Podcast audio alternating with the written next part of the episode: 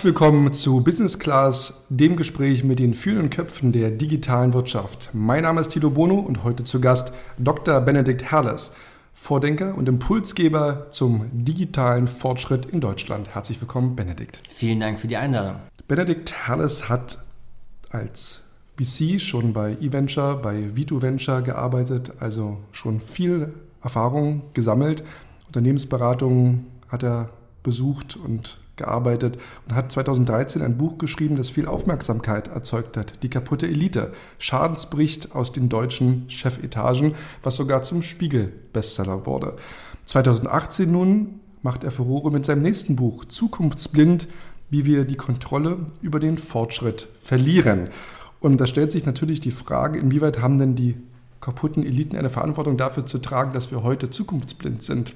Gibt es da einen Zusammenhang? Eine Menge. Also es gibt einen ganz großen Zusammenhang zwischen den beiden Büchern. In meinem ersten Buch, Die kaputte Elite, äh, da habe ich mich mit der Frage beschäftigt, warum sich große Unternehmen so schwer damit tun, sich selbst neu zu erfinden. Sprich, warum gibt es das Innovators Dilemma? Also die statistisch gut beschriebene Tatsache, dass über disruptive Veränderungen in einer Branche hinweg die Marktführer eigentlich immer ihre marktführende Position verlieren. Und ich habe eine ganz simple Frage gestellt, nämlich gibt es vielleicht kulturelle Gründe dafür? Ist vielleicht die Art und Weise, wie wir Manager auswählen und formen und sozusagen bilden in ihren ersten Berufsjahren, so wie ich es erlebt habe als Business School Student und als Unternehmensberater, ist das vielleicht verantwortlich für das Innovators Dilemma?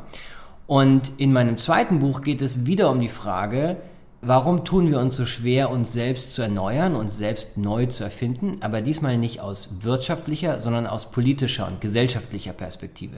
Also warum schaffen wir es als Gesellschaft nicht, diese wahnsinnig aufregende, disruptive Zeit, die wir gerade erleben, zu meistern und sind eigentlich blind für die großen Herausforderungen. Und warum erleben wir so etwas, was ich in meinem Buch politisches Innovators Dilemma nenne? Also etwas, was ganz ähnlich funktioniert wie das Innovators Dilemma in der Wirtschaft, aber eben in der politischen Sphäre. Nun ist es ja so, dass die Politik dafür bekannt ist, dass sie verwaltet als gestaltet und gestaltet immer dann, wenn es auch Druck von außen gibt und Handlungszwang gibt. Und da stellt sich ja schon die Frage in der Wirtschaft, dass wir tagtäglich Einladungen bekommen, Digitalkonferenz hier, Mittelstand trifft Startups äh, dort. Also gefühlt in der Wirtschaft und auch bei den Eliten ist das Thema schon präsent und angekommen.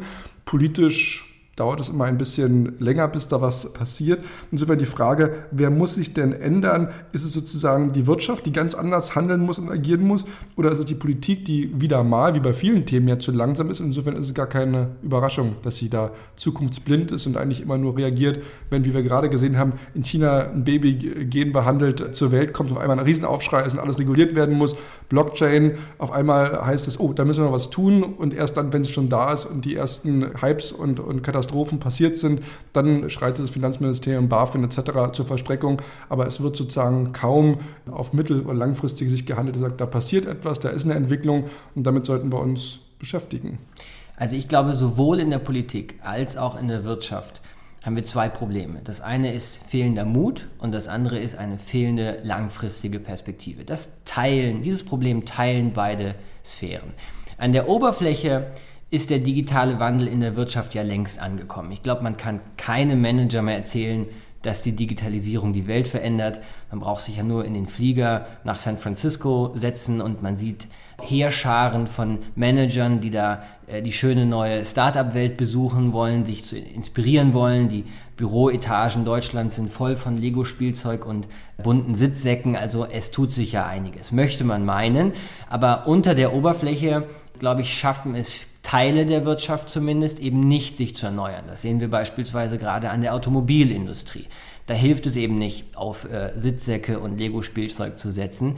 Da sind die Probleme schon fundamentaler. Warum sind beispielsweise in Deutschland Familienunternehmen im Schnitt viel erfolgreicher als DAX-Konzerne? Weil sie langfristiger denken können. Sie denken nicht in Quartalsergebnissen, sie denken in Generationen. Das erlaubt ihnen viel tiefergehende strategische Entscheidungen. Und diese Kurzsichtigkeit, diese Kurzfristigkeit in den Chefetagen, die beginnt ja schon bei der Ausbildung der Manager, so wie ich das in meinem ersten Buch Die kaputte Elite beschrieben habe. Ja, die Art und Weise, wie Managementlehre heute an den Business Schools gelehrt wird, die Auswahl der Charaktere, die Eintönigkeit der Charaktere auf dem Weg nach oben.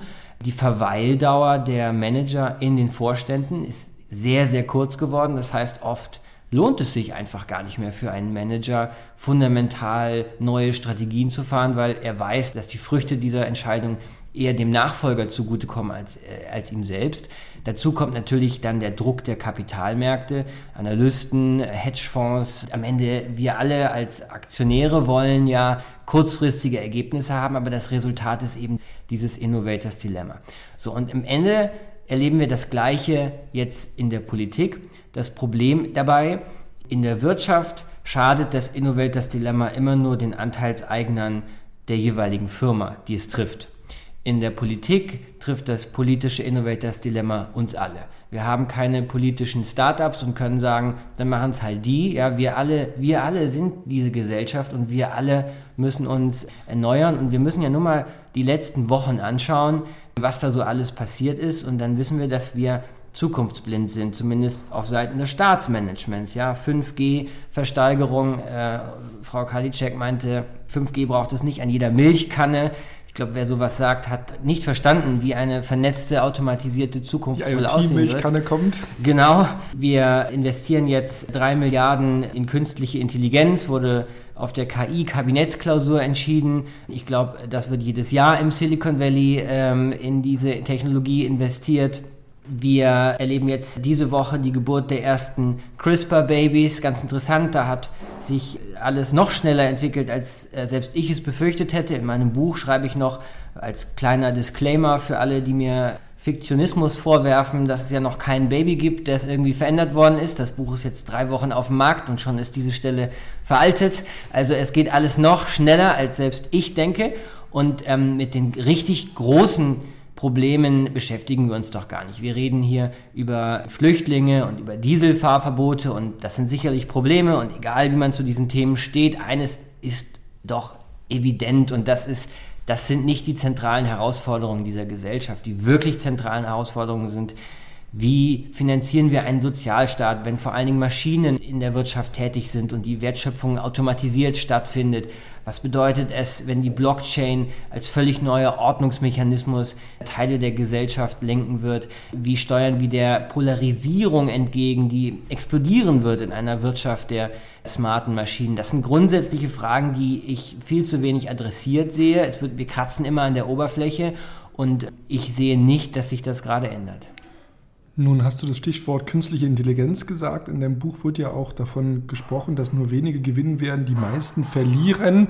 Ist das Bild denn wirklich so düster vor dem Hintergrund, dass ja viele auch sagen, Mensch, wenn wir alle weniger arbeiten und das Thema Grundeinkommen äh, ist geklärt, bedeutet das vielleicht auch, dass wir alle ein etwas entspannteres Leben haben können, wo wir uns um die Dinge kümmern können und Hobbys nachgehen können, wo wir Lust drauf haben.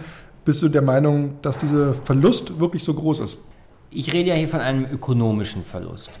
Und den fürchte ich sehr stark, weil Roboter, künstliche Intelligenzen, die sind ja nichts anderes als Kapital. Roboter arbeiten eben nur für ihren Eigentümer. Aber das Problem ist, Kapital ist eben elitär und Arbeit ist demokratisch. Ja, jeder hat zwei Hände, um zu arbeiten, aber nicht jeder hat Anteile an einem Unternehmen und dessen technischen Ressourcen. Und da beginnen die Probleme. Das heißt, wir erleben ja durchaus, dass diese zunehmende Automatisierung und diese Fortschrittsexplosion eben auch eine Fortschrittsrendite mit sich bringt. Aber diese Rendite verteilen wir nicht gerecht. Und für mich ist eine der zentralen sozialen Fragen der nächsten Jahrzehnte, wenn nicht die zentrale soziale Frage der nächsten Jahrzehnte, wie verteilen wir diese Fortschrittsrendite gerecht, sodass wir nicht Teile der Bevölkerung verlieren, sondern alle mitnehmen in eine Zukunft, die ja durchaus viel schöner sein könnte, weil es genau ist, wie du sagst, ja. Maschinen befreien uns von Zwang der ökonomischen Wertschöpfung. Auch lästigen Arbeiten. Natürlich. Und es gibt ja auch Ideen zu sagen, genau diese Arbeit, die quasi nur noch durch Roboter gemacht wird, auch stärker zu besteuern, Roboter, Digitalkonzerne, Daten ähm, etc., dass eben alle dort auch teilhaben kann. Dort gibt es ja auch Bestrebungen der Politik. Ja, wobei, also die Robotersteuer ist ja sehr beliebt momentan. Die Leute, die sich dafür aussprechen, sind sehr, sehr prominent. Bill Gates zum Beispiel. Ich halte die Robotersteuer trotzdem für ähm, Blödsinn, wenn ich ehrlich sein darf. Weil mit der Robotersteuer würden wir ja den Fortschritt an sich besteuern. Wenn ich als Unternehmen eine Robotersteuer zahlen muss, dann ähm, überlege ich mir ja zweimal, ob ich Roboter anschaffen soll. Und genau das wollen wir ja nicht. Wir wollen ja nicht den Fortschritt verlangsamen oder gar verhindern. Wir wollen, dass alle was vom Fortschritt haben. Die großen Herausforderungen, vor denen wir stehen, alles vom Klimawandel bis zum demografischen Wandel, werden wir nur mit Technik lösen, mit technischem Fortschritt. Also ihn zu verlangsamen ist Quatsch. Da gibt es viel bessere Möglichkeiten beispielsweise die Beteiligung von breiten Bevölkerungsschichten am unternehmerischen Gewinn, so wie wir es in der Startup-Welt ja längst kennen, über ESOPs, partizipieren Startup-Mitarbeiter von der Wertgenerierung ihres Arbeitgebers und genau das brauchen wir auch in anderen Teilen der Wirtschaft. Du hattest gerade schon das Thema künstliche Intelligenz angesprochen. Frankreich hat da einen Plan, Deutschland jetzt dann nun auch. Gibt es denn in generell in Europa Länder, wo du sagst, die sind nicht zukunftsblind? Da können sich auch andere europäische Staaten wie Deutschland ein Beispiel dran nehmen, weil sie schon Na, auf dem richtigen Weg sind? Natürlich gibt es Länder, die sind weiter, moderner, mutiger als Deutschland. Allen voran wird natürlich immer Estland genannt, das ähm, die Blockchain in der Verwaltung massiv einsetzt, ähm, viel weiter ist beim Thema E-Government. Ich werde öfters gefragt, ob ich ein Land kenne, das diese, diesen breiten Blumenstrauß an neuen Technologien nutzt, um sich wirklich selbst neu zu erfinden. Und meine Antwort lautet dann immer, ja, ich kenne so ein Land, es heißt China. Nur das Problem ist, dass China diese diese neuen Möglichkeiten nutzt, um seine Diktatur neu zu erfinden. Das heißt, sie erfinden sich neu, aber nicht auf eine Art und Weise, die wir gut finden. Und das wiederum ist eine Herausforderung für uns, weil wir müssen ja ein Gegenmodell finden, ein freiheitliches, abendländisches, soziales Gegenmodell zur, zur Neuerfindung der Diktatur in, im fernen Osten. Wenn man so will, müssen wir eigentlich unser abendländisches Gesellschaftsmodell in eine neue Zeit retten.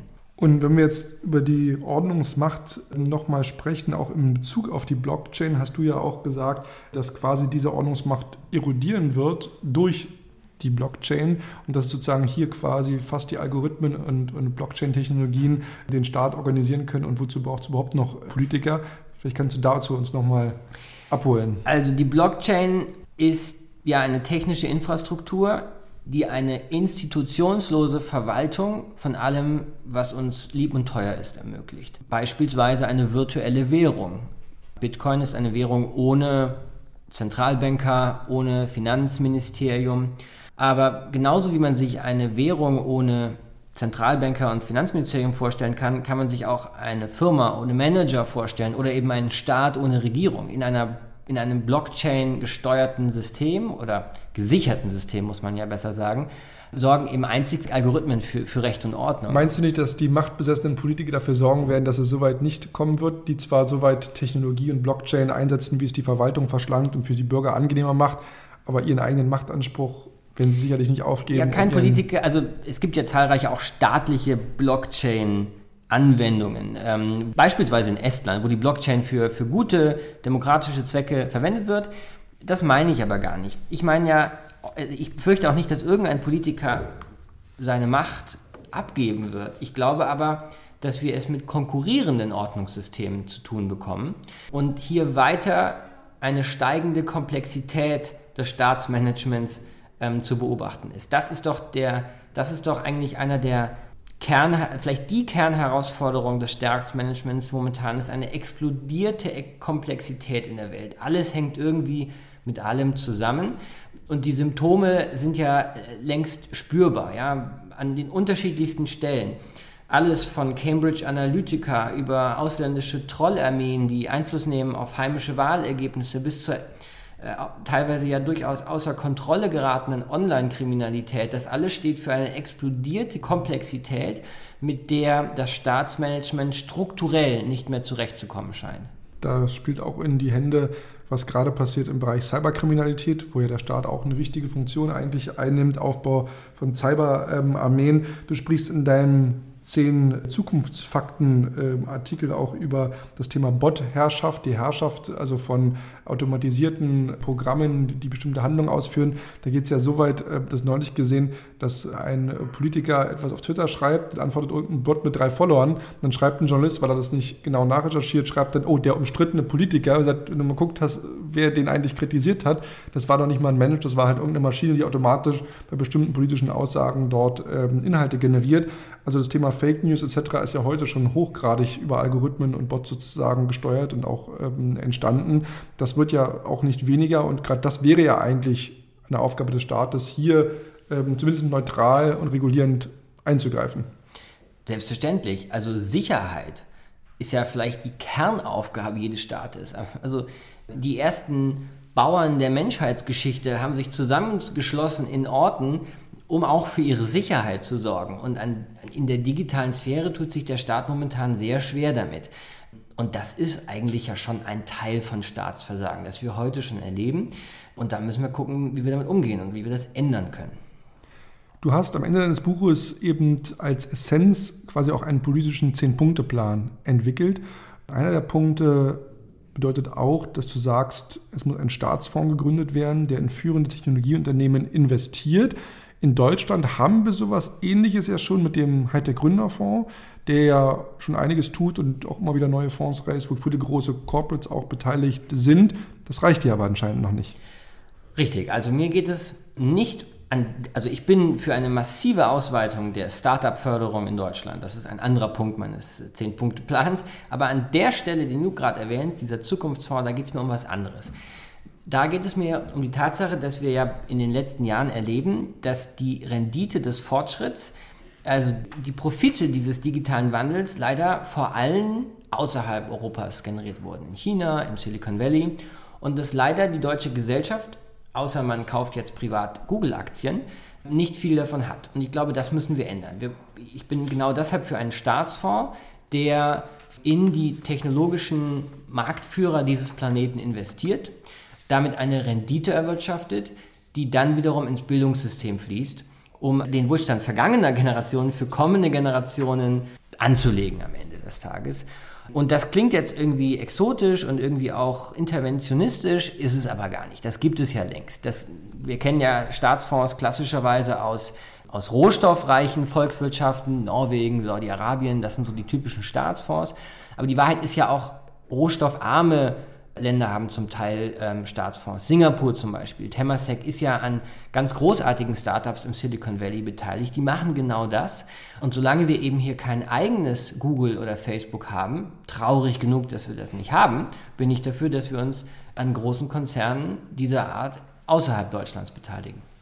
Wenn man sich die Punkte 8 und 10 anguckt in deinem Plan, sprichst du ja auch eben, dass ähm, künstliche Intelligenz, ähm, kritische Software etc. stark überwacht werden muss. Da muss es mehr auch äh, Kontrolle geben. Auf der anderen Seite auch sagst, es braucht eigentlich ähm, die UN, die das sozusagen auch überwacht, kontrolliert, beziehungsweise auch da eine Konferenz einberuft das führt ja zu dem Punkt, dass man eigentlich sagen muss, es bringt ja nichts, wenn Deutschland jetzt alles reguliert und jetzt hier tolle Lösungen findet und schon ein Land weiter gibt es das nicht und da ist auch Cyberkriminalität anderen Themen Tür und Tor geöffnet.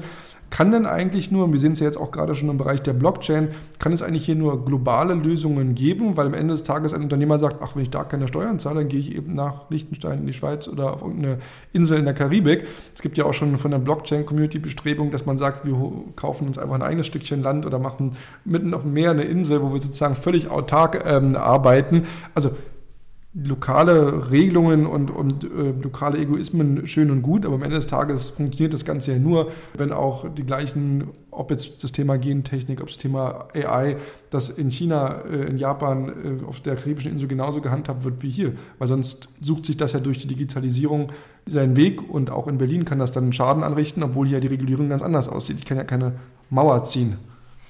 Grundsätzlich hast du da völlig recht. Also ich glaube, die großen Herausforderungen generell betrifft ja nicht nur den digitalen Wandel, betrifft ja auch Themen wie Klimawandel beispielsweise. Die lassen sich natürlich am besten global regeln und am zweitbesten europäisch regeln und am drittbesten national regeln.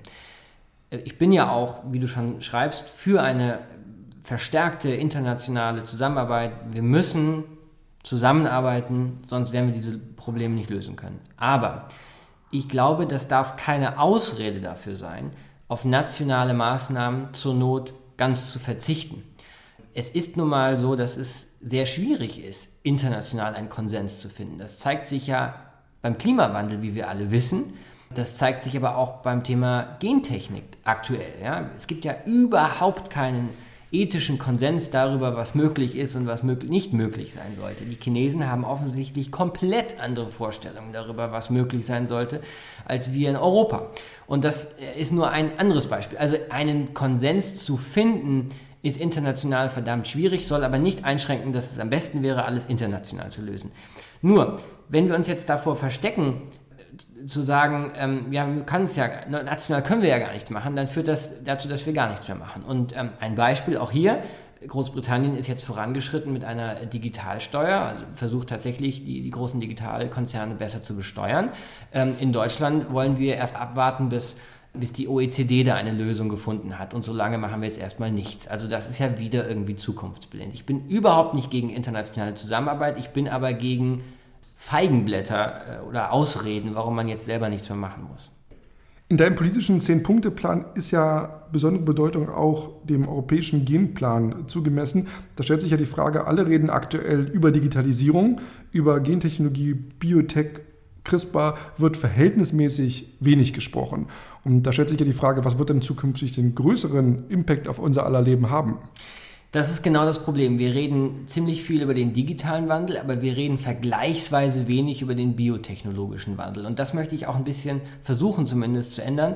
Wenn man die wichtigen Begriffe aus der aus der Digitalisierung googelt, bekommt man viel mehr Ergebnisse, als wenn man die zentralen Begriffe aus, dem, aus der Biotechnologie äh, googelt. Das, das ist ein Riesenproblem, weil der biotechnologische Fortschritt wird die Gesellschaft in der langen Frist vermutlich viel stärker ändern als, als der digitale Wandel. Und man darf eines nicht vergessen, wir hantieren da mit Dingen, die wir absolut nicht rückgängig machen können. Also jetzt sollen ja die ersten CRISPR-Cas9 veränderten äh, Babys zur Welt gekommen sein. Wenn die sich eines Tages einmal fortpflanzen, dann werden sie auch ihr verändertes Erbgut an die nächste Generation weitertragen. Man spricht von sogenannten Germline Editing, also man editiert die Keimbahn. Ähm, da gibt es keinen Knopf für rückgängig. Und ich finde es doch sehr erstaunlich, dass wir gerade als Europäische Union, die sich ja selbst als Wertegemeinschaft zu Recht beschreibt, dass wir also als Wertegemeinschaft noch nicht einmal eine EU-Agentur für Biotechnologie haben, dass uns ein, äh, ein Plan fehlt, wie wir mit dieser Herausforderung umgehen um eines ganz klar zu sagen, ich bin nicht gegen Biotechnologie, um Gottes Willen. Das Biotechnologie brauchen wir, um beispielsweise 9 Milliarden Menschen zu ernähren und dabei gleichzeitig das effizienter zu oder Ressourcen effizienter zu gestalten. Wir brauchen Biotechnologie, um den medizinischen Fortschritt weiter voranzutragen. Also Biotechnologie ist nicht per se schlecht, um Gottes Willen, aber wir müssen uns überlegen, was wollen wir, was wollen wir nicht, wie regulieren wir das und das sollten wir europäisch tun, eben weil wir eine Wertegemeinschaft sind. Das tun wir aktuell noch nicht und das sollte sich ändern. Siehst du denn mehr Chancen oder Risiken? Also Bill Gates hat neulich im Interview gesagt, ähm, er glaubt, dass noch in dieser Dekade eine nächste große Seuche auf uns zukommt, die über 30 Millionen Menschen dahin rafft. Ähm, und ist ja nun jemand, der sich schon sehr viel mit dem Thema ähm, Gesundheit und Medizin beschäftigt. Auch das gleiche wie mit Blockchain, auch etwas, was nicht an der Grenze aufzuhalten ist. Die Leute fliegen durch die Gegend, paaren sich, sind auf der ganzen Welt unterwegs. Also aufhalten kann man das gar nicht. Ich kann mir für 160 Dollar ein CRISPR-Cas9 Do-it-yourself-Kit im Internet legal kaufen bei einem US-Startup namens Odin. Solange das der Fall ist, kann ich seriöse Biotechnologie in meinem Keller betreiben, aus sozusagen Wissen vorausgesetzt, Kenntnisse vorausgesetzt. Also Fortschritt zu verhindern wäre doch Quatsch und wäre auch einfach blödsinnig. Nein, wir müssen uns überlegen, wie lenken wir diesen Fortschritt und wie stellen wir sicher, dass wir nicht eines Tages eine Oberschicht haben, die sich genetisch tunt und eine Unterschicht haben, die sozusagen äh, naturbelassen ist. Das wäre, da, so würden aus ökonomischen Unterschieden äh, biologische Unterschieden werden. Das klingt jetzt nach Science Fiction, das ist es aber ja gar nicht. Also immer hängen ja Ökonomie und Biologie zusammen. Leute am oberen Ende der Einkommensskala leben in Deutschland zehn Jahre länger als Leute am unteren Ende der Einkommensskala. Also es gibt ja längst einen Zusammenhang, aber diese neuen Werkzeuge, die sind eben so mächtig, dass wir sehr groß, sehr aufpassen müssen, was wir damit anstellen und was das mit unserer Gesellschaft macht. Nun hat man das Gefühl, die Politik wird von all diesen neuen Entwicklungen ist A überfordert, weil das ja oftmals auch Leute sind, die noch nie einen richtigen Job gehabt haben, auch immer ständig mit neuen Themen beballert werden und natürlich nirgendwo hundertprozentig auch Experte sein muss, sollen aber Entscheidungen treffen, die von einem wahnsinnig weitreichenden ähm, Ausmaß sind. Gibt es denn etwas Positives, wo du sagst, da kann eigentlich jeder Bürger was tun oder auch etwas, wo du sagst, so kann man sich der Zukunft auch nähern und solche Folgen auch sozusagen ab schätzen, um eben nicht zukunftsblind zu sein? Gibt es da vielleicht die drei Tipps und Tricks, wo du sagst, lieber Politiker, wenn du das hier hörst, das wäre doch der Wunsch, weil die Kritik bei Zukunftsblind richtet sich ja im Wesentlichen ja auch an die Politik, die das Ganze doch nicht auf den Blick hat. Natürlich. Also ich glaube, ich habe sogar zehn Vorschläge mit meinem zehn Punkte lang gemacht, nicht nur drei Vorschläge. Aber entscheidend ist doch, jenseits von einzelnen Maßnahmen, die man ergreift, da, dass wir ein chancenbasiertes Narrativ entwickeln. Überhaupt mal ein Narrativ, einen Plan, eine Vision, wohin es mit dieser Gesellschaft eigentlich gehen kann. Momentan steuern wir ja völlig ohne Plan und ohne Vision in eine radikal andere Zukunft und das müssen wir ändern. Wir müssen den Wandel als Chance begreifen und ein Narrativ entwickeln. Nur so werden wir es schaffen, alle in der Gesellschaft mitzunehmen. Wenn ein großes Unternehmen sich digital transformiert, wird es vermutlich immer ein paar Mitarbeiter geben, die das nicht mittragen und irgendwann wird man diese Mitarbeiter dann los. In der Gesellschaft können wir das nicht. Äh, wir können niemanden loswerden. Wenn wir das versuchen, haben wir schnell noch größeres Problem mit Populisten und Demagogen. Das heißt, wir müssen alle mitnehmen und das werden wir nur mit einem, mit einem starken Zukunftsnarrativ schaffen und das zu entwickeln, das würde ich mir wünschen, dass wir das in den nächsten Jahren schaffen. Vielleicht ähm, mit dem nächsten Bundeskanzler. Oder Kanzlerin. Oder Kanzlerin. Welche konkrete politische Lösung würdest du denn vorschlagen? Es gab die Piraten, die es versucht haben, die mit viel Einsatz und Engagement gesagt haben, wir sind nicht zukunftsblind, wir wollen mit Software anhand von Daten, ähm, anhand von einer sehr, sehr ähm, vorwärtsgerichteten Politik ähm, unterwegs sein. Das ist leider nicht funktioniert. Und aktuell sieht man keine Partei, die wirklich sich als die Zukunftspartei, die nicht zukunftsblind ist, positioniert und wo man sagen muss, da ist jeder redet von Digitalisierung und, und von Digitalministerium und so weiter und so fort, aber wirklich jemand, der die langfristigen Chancen und Risiken bewertet, wo man das Gefühl hat, da sind wir auch in guten Händen mit unserer Zukunft, was diese Themen ähm, angeht, da ist kein Land in Sicht. Richtig, also die Sonntagsreden sind ja voll von diesem Terminus Digitalisierung, der ja per se schon viel zu kurz greift eigentlich. Und ähm, du hast recht, dass äh, ein, ein politisches Start-up, das zunächst erfolgreich war in Deutschland, waren die Piraten. Die haben sich aber ebenfalls in der Sprache der Start-up-Welt ausgedrückt als äh, unfähig in der Execution erwiesen. Als Politik was Minimal Viable Product. Ja, wurden gewählt, aber haben eben dann nichts draus gemacht. Und um jetzt bei der Analogie zu bleiben, die Grünen sind sowas wie das SAP der Politik, ja, mittlerweile auch schon recht alt, aber irgendwie immer noch das langfristig erfolgreichste Startup, aber es sind natürlich längst kein Startup mehr. Also wir haben in Deutschland verdammt stabile politische Verhältnisse. Ähm, das ist ein Problem und das ist eine Chance zugleich. Das ist ein Problem, weil eben manchmal die Kräfte fehlen der Erneuerung. Wenn ich mir jetzt aktuell anschaue, wie der ähm, CDU-interne Wahlkampf da vonstatten geht, da wird ja wieder nicht über die entscheidenden Themen gesprochen. Da sind ja wieder die alten, äh, die alten Themen. Also ich, ich sehe jetzt nicht, dass einer von den dreien da wirklich was, was wirklich Neues aus dem, aus dem Hut zaubert. Diese Stabilität ist aber auch durchaus eine Chance, weil wir als Republik ja Bedingungen haben, die uns eigentlich in eine Lage versetzen, wirklich mal gesellschaftliche Innovation zu betreiben. In meinem Buch schreibe ich, wer, wenn nicht wir. Ähm, Frankreich, Großbritannien, die USA, die sind doch alle viel mehr mit sich selbst beschäftigt. Wir haben eben diese Stabilität. Wir haben immer noch eine blühende Wirtschaft, in großen Teilen des Landes Vollbeschäftigung. Wir haben einen komplett funktionsfähigen Sozialstaat, der alle Änderungen oder alle Verwerfungen erstmal abfedert. Also wer, wenn nicht wir, kann denn zum politischen Innovator werden? Aber anscheinend sind die Zukunftsthemen Digitalisierung, Biotechnologie keine Kassenschlager, dass sich da ein Politiker drauf stürzt und sagt, damit gewinne ich Wahlen. Ja, jetzt sind wir bei den, bei den Ursachen dieses politischen Innovators-Dilemma. Die beginnen bei der Funktionsweise, wie unsere Mediendemokratie tickt. Also alles muss ja in 30 Sekunden Talkshow-Beiträge passen, Twitter-Nachrichten und im Soundbite-Staccato, wie ich immer sage, wird es natürlich sehr schwer, äh, die Zusammenhänge zwischen künstlicher Intelligenz und dem Arbeitsmarkt wirklich mal zu erklären.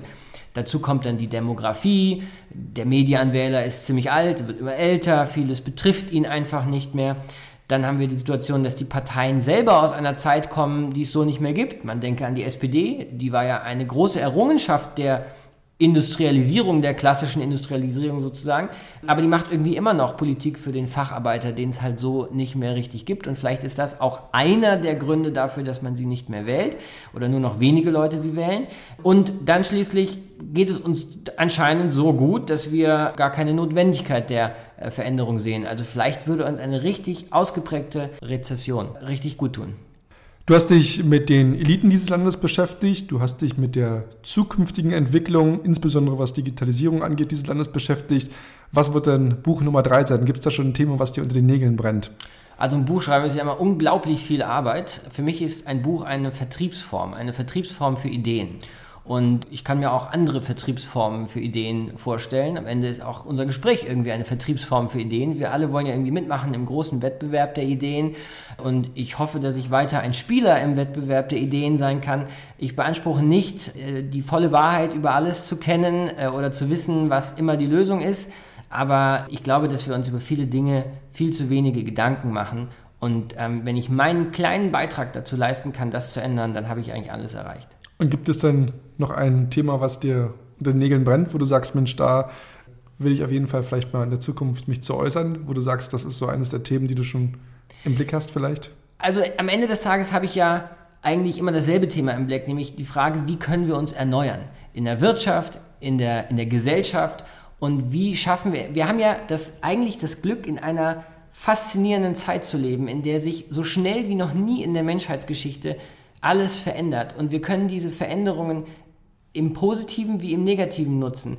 Wir können eine gute Zukunft oder eine schlechtere Zukunft draus machen. Wir können für möglichst viele eine gute Zukunft schaffen. Und das verlangt aber, dass wir uns viel tiefer mit diesen wahren Herausforderungen auseinandersetzen. Ähm, mir fallen viele, viele Themen ein, zu denen ich mich gerne äußern würde. Und insofern schauen wir mal, was die Zukunft bringt. Warum fällt es dann Menschen so schwer, die Zukunft aktiv anzugehen und zu gestalten? Du sagst ja, Deutschland hat eigentlich die besten Voraussetzungen dafür. Dennoch ist ja die Angst vor Veränderungen bei vielen Menschen doch sehr, sehr tiefgreifend, dass man das nicht als Chance begreift, sondern sagt, oh, eigentlich so schlecht ist es ja nicht. Und natürlich gibt es immer so leichte Veränderungen ähm, so im Promillbereich, aber zu den ganz großen Wurf, da scheuen doch viele vor zurück. Und das macht ihnen eher Angst, als dass sie da die großen Chancen sehen. Also German Angst ist ja immer schon ein viel diskutiertes Thema und die gibt es natürlich. Angelsachsen sind immer fortschrittsorientierter. Die glauben an den Ritt nach Westen, an die schöne neue Welt, die sie dort entdecken und wir haben irgendwie Angst vor dem, was wir dort irgendwie erleben könnten. Das ist irgendwie so der Unterschied zwischen uns ähm, und, und den Angelsachsen. Ich glaube auch, dass es nicht überall gleich ist mit der German Angst. Also es ist sehr einfach, sich in Berlin Mitte auf eine Bühne zu stellen und ein bedingungsloses Grundeinkommen zu fordern. Und man bekommt den Applaus, den man schon vorher absehen kann. Aber Berlin Mitte oder München Bogenhausen, das ist ja nicht Deutschland. Ähm, wer wirklich was verändern will, der muss auch die Leute in Stendal, Bautzen oder Pirmasens erreichen. Und ähm, das ist dann schon etwas schwieriger, also ohne jetzt die Bürger dieser drei Städte irgendwie zu diskreditieren. Ähm, was ich damit sagen will, äh, ich halte ja nicht nur Vorträge in großen Städten, sondern auch in der Peripherie, weil es mir Spaß macht, weil ich auch mit Leuten sprechen will, äh, die nicht schon drei Startups von innen gesehen haben. Und mit denen muss man sich auseinandersetzen, wenn man wirklich was verändern möchte. Lieber Benedikt, vielen Dank für das Gespräch. Vielen Dank.